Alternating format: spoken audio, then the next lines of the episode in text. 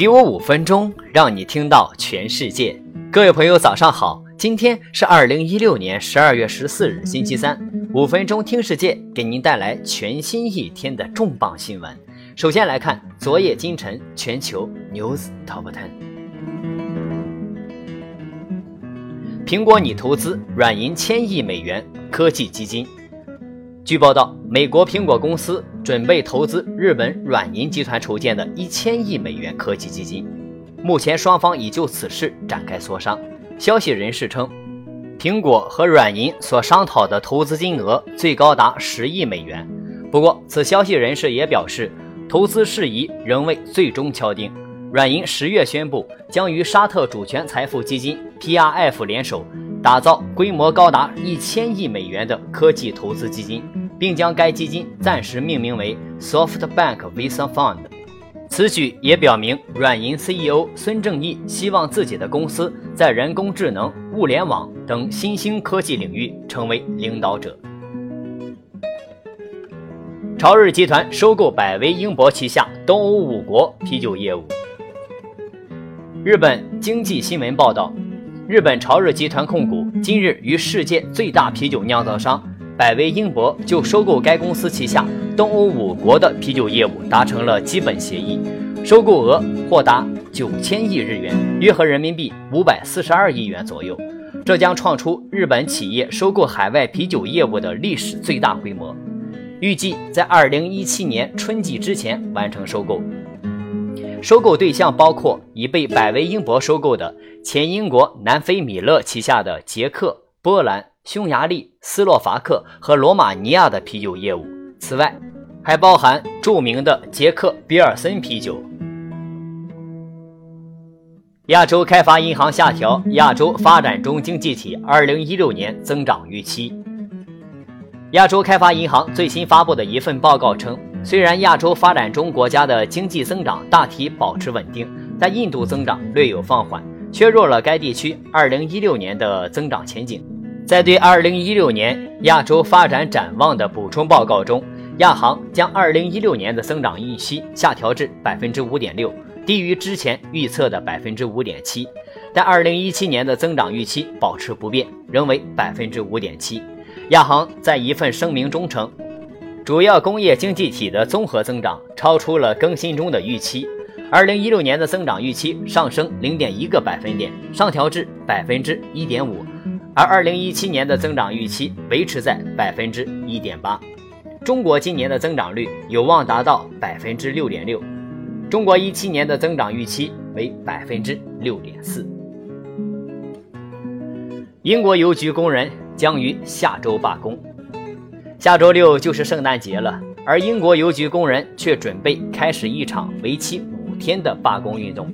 宣布此消息的为英国通讯行业工会。该工会称，长期以来，邮局工人就分支机构关门、就业与养老金问题与政府产生分歧。就在九月底，英国邮局危机已经爆发过一次了。此前，英国邮局员工就面临着裁员两千名以及养老金终结的威胁。邮局秘书长 David Ward 称，邮局正处于危机爆发点，并敦促政府介入。意大利联合信贷银行裁员，又增发一百三十亿配筹股及资金。意大利最大银行意大利联合信贷银行计划增发一百三十亿欧元配股，出售不良贷款，削减成本，以便在公司深度调整期内增加薪金水平和盈利能力。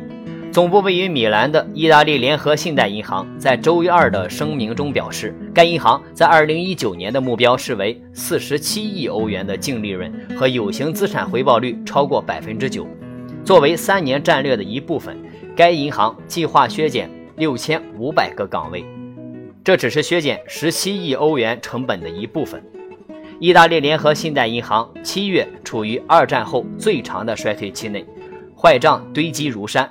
利率也突破最低纪录，意大利联合信贷银行股价今年已下跌一半，周一收于二点四二四欧元，公司市值约一百五十亿欧元。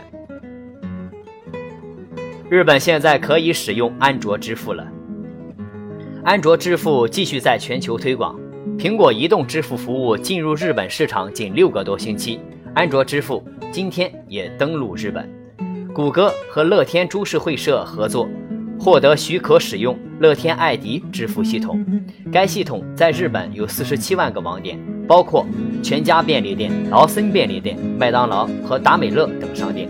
谷歌称，计划和索尼创立的无线射频识别智能卡片系统费力加网密切合作。为电子金融服务和 Visa、万事达卡、三菱东京银行等传统支付公司提供更多的支持。谷歌停止生产自动驾驶汽车。据称，谷歌为了和现有汽车制造商合作，已经停止自主研发自动驾驶工具的计划。谷歌的自动驾驶部门司机和汽车公司合作研发带有自动驾驶性能的汽车。但不会去除方向盘和刹车、油门等装置。公司现已和菲亚特克莱斯勒合作，未来还会和其他公司合作。据称，谷歌仍在酝酿宏伟计划，致力于在2017年底前提高自动的士服务，通过微资业务提供拼车服务，直接和 Uber 竞争。迪士尼研发中心的实时动态捕捉系统，尽可能少用传感器。严格的动态捕捉设置需要几十个光学标记、惯性传感器等，设置和拆除都十分麻烦，还会产生大量的数据。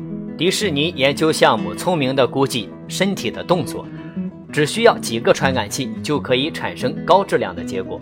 在迪士尼系统中，手、脚、头部和尾骨各放置一个传感器，一共只有六个传感器。这几个传感器把数据传送到对体态动作稍有了解的物理模型中，模型根据标记的位置和探测到的力度，计算出身体可行的位置和动作，和一套已知的动作、关节位置和姿态复合，确认动态不会变得奇怪。微软硬件 Surface Hub 大卖。微软的 Surface 中心会议室个人电脑十分畅销，让每个人都大感意外。一年半以前的微软刚刚发布这款产品时，前景未明。一方面，Surface 中心巧妙地把视频会议、数字白板、协作工作等功能集合在一台电脑上，价格又十分低廉。五十五英寸版是六千九百九十九美元，而八十四英寸版是一万九千九百九十九美元。科学家设计下一代 CRISPR 用于基因编辑，短回文重复序列技术 CRISPR 应用 Cas9 蛋白酶切割引起基因紊乱的特定 DNA 片段，已经是白血病、囊包性纤维症、镰状细胞病等疾病实验性疗法的有效技术。但是，威斯顿大学把 Cas9 酶和 ITV1 结合，设计出蛋白酶 TVCas9。进一步提高 CRISPR 的效果，新一代 CRISPR 技术更加准确，效率也更高，在两个位置切割基因，让基因自我修复变得更加困难。新一代技术的效果还需要进一步的测试验证。好，以上资讯详细信息，您还可以关注微信公众号“五分钟听世界”。我们的团队每天将在第一时间为您传递有度、有声、有料的全球重磅资讯。好了，感谢您的收听，明天再会。